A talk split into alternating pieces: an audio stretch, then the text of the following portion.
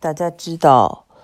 呃，美国呢，在二零二零年呢，有一位华裔的呃总统候选人要竞选，他的名字叫做杨安泽，安住杨。嗯，他呢前不久也来了休斯顿，但是因为呢是一些嗯有台独倾向的组织举办的，所以我们就都没有去。呃，但是呢，讲他不是重点，我的重点今天是想讲一下。为什么华人在美国参政呢？是比较艰辛的一个过程，而且参政的人比较少。首先呢，我们来看哈，就是说我们亚洲人、东亚的人呢，因为我们的长相哈，就是在美国呢，就有一种感觉，就叫做永远的外国人，英文就叫做 the perpetual foreigner，就是说，因为你长得永远跟这个西方的这个文化呢。不太一样，你一看就是一个东方文化的长相，对不对？那么我们看到了这个西裔、墨西哥裔，嗯，他们很多人呢就是可以染头发，染完头发以后就看出来跟白人很相近，或者他们经过一两代混血，就基本就看不出来了。呃，中东也是这样哈，比如说我们讲这个有一些文化，这个比如犹太人，或者是这个阿拉伯人，嗯。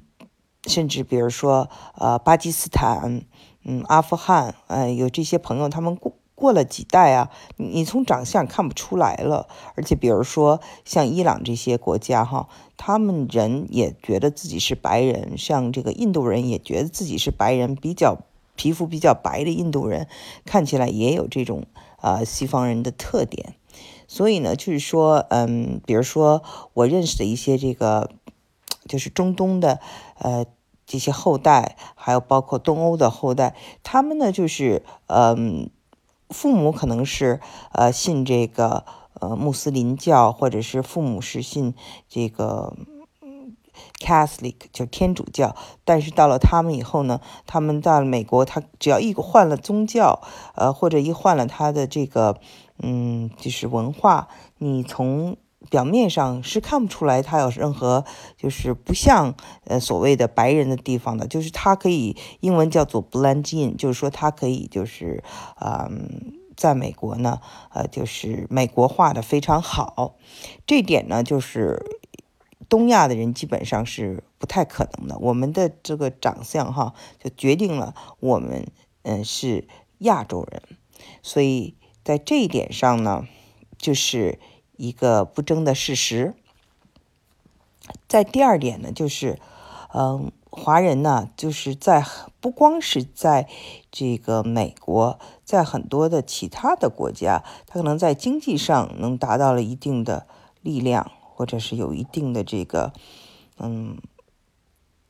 话语权，但是在政治上参与的都比较少。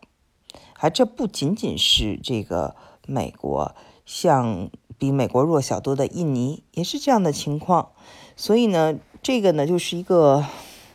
这个文化呀发展，嗯，一个它整一个就是传承了，就是到哪里都是先以做生意啊，先以吃苦，先以就是自己这个白手起家为主，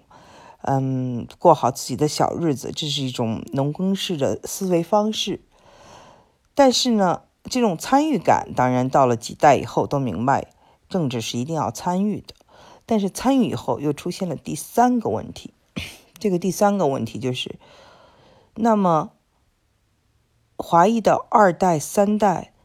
他们能够代表真正的华人吗？这是华人的思想，对吧？那么作为这个西方人，他就觉得你是永远的外国人。不管你祖先多少辈都在美国，但是你的心还是在中国。就是如果美国和中国发生了什么问题，你怎么能效忠于中国还是美国？就是很多美国人认为，就是最终你可能还是会效忠于中国的。那对这样的一个判断呢，也发生在日本。就是我们知道，当年在这个日本和美国打仗的时候。太平洋战争的时候，很多的日裔，就包括是出生在日本的，或者是几代日本人都被关了集中营。因为他们不相信啊这些日本人会忠于美国，所以呢，你没有办法让就是大多数的美国人有非常的一个百分之百的信任，说你会忠诚于美国。那么他因为有这样的这种疑问，那。华裔的后代呢，就变得特别的想证明自己啊，忠于美国。那么忠于美国以后呢，他就是很让中国人讨厌。就很多的呃一代移民或者中国人一听华裔就烦死了，就觉得那就是反华的急先锋，丑化中国的急先锋。他们骂他们的父母，啊，嘲笑自己的文化，自己又很自卑。就是真的，我呀，上一期做了一个节目，就是。讲这个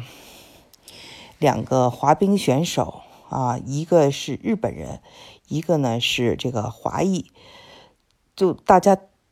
这个读者呀，还有听众啊，就反馈没有一几个人就是站在这个华裔这这一边的。我当时就特别吃惊，很多人就说啊，华裔是最反华的，就是对，因为有这样过往的经验啊，所以呢就对这个华裔的印象很不好。那么。在政治中就觉得哦，你虽然是华裔，你呢就是只是想自己在美国有一个生存空间，你自己上升，但你同时可能是出卖了我们族群的利益，或者不代表我们族群的利益，甚至是出卖我们。就是华人之间也并不互相信任，嗯，就觉得你并不是代表我的，你要么就是想就是得到白人的承认。嗯，你要么就是为了自己，你真正的会为我们的社区啊，我们华裔的社区着想吗？啊，所以这也是一个问题。我们所以我们看到了就是各式各样的问题。那么当然最主要一个问题就是亚裔太少了，华裔也太少了，这个人群本身就少，然后他的这个文化，嗯，就是。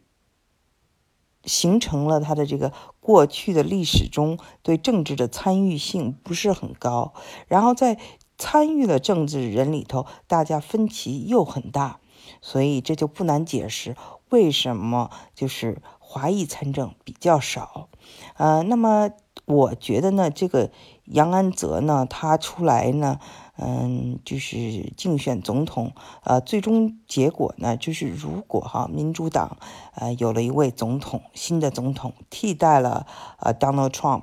呃川普，那么他有可能就是会做一届内阁部长啊，具体哪一个部长这就不好说了。但是我觉得我们以看以以以往的例子，就是呃华人做内阁呃这个部长的。还是大有人在的，所以这是我和我周围的一些呃关心政治的美国政治的朋友一个预测。那么谈到这个反华的急先锋，确实有一位华裔叫做张家敦啊，Gordon Chan，他呢就是呃母亲应该是白人，嗯，父亲应该是。华裔是这么一个混血，嗯，他呢就是是一个律师，一个作家，一个电视评论家，那么可能是就是对中国最不友好，也最喜欢说中国经济要完，预测中国和非常希望中国呃经济这个硬着陆的这么一个人吧。就是很多人都不喜欢他，那么就是在我 Facebook 里有一个朋友，甚至是是一个美国人啦，就是嘲笑说这个张家墩呐，少年时代啊，一定受过什么心灵创伤。这样的人呢，就是让人看着很奇怪，所以想说就是这样的人还真的是不少，所以我能够理解为什么有的人呢。谈到了华裔或者华裔参政，没有一个支持，他不去支持。嗯，但是呢，自己就是不觉得是自己人的这种感觉非常强烈，那么华人就更一盘散沙了。嗯，那到底有没有就是说，嗯，有一位这样的人啊，就又代表社区，又代表华裔，然后呢，又能被美国所接受呢？嗯，其实啊，嗯，在这个总统这个层面，我觉得是不大可能的。但是刚才我我说了我的预测，那么在这个嗯内阁层面，嗯，在部长层面，或者在市长啊、州长层面，都是有可能的。尤其是在市长层面，那华裔参政的就很多了，非常多了。尤其是有些小城市哈，华人很多，那么一选起来，他们还是非常有优势的。好，今天的节目就做到这里，谢谢。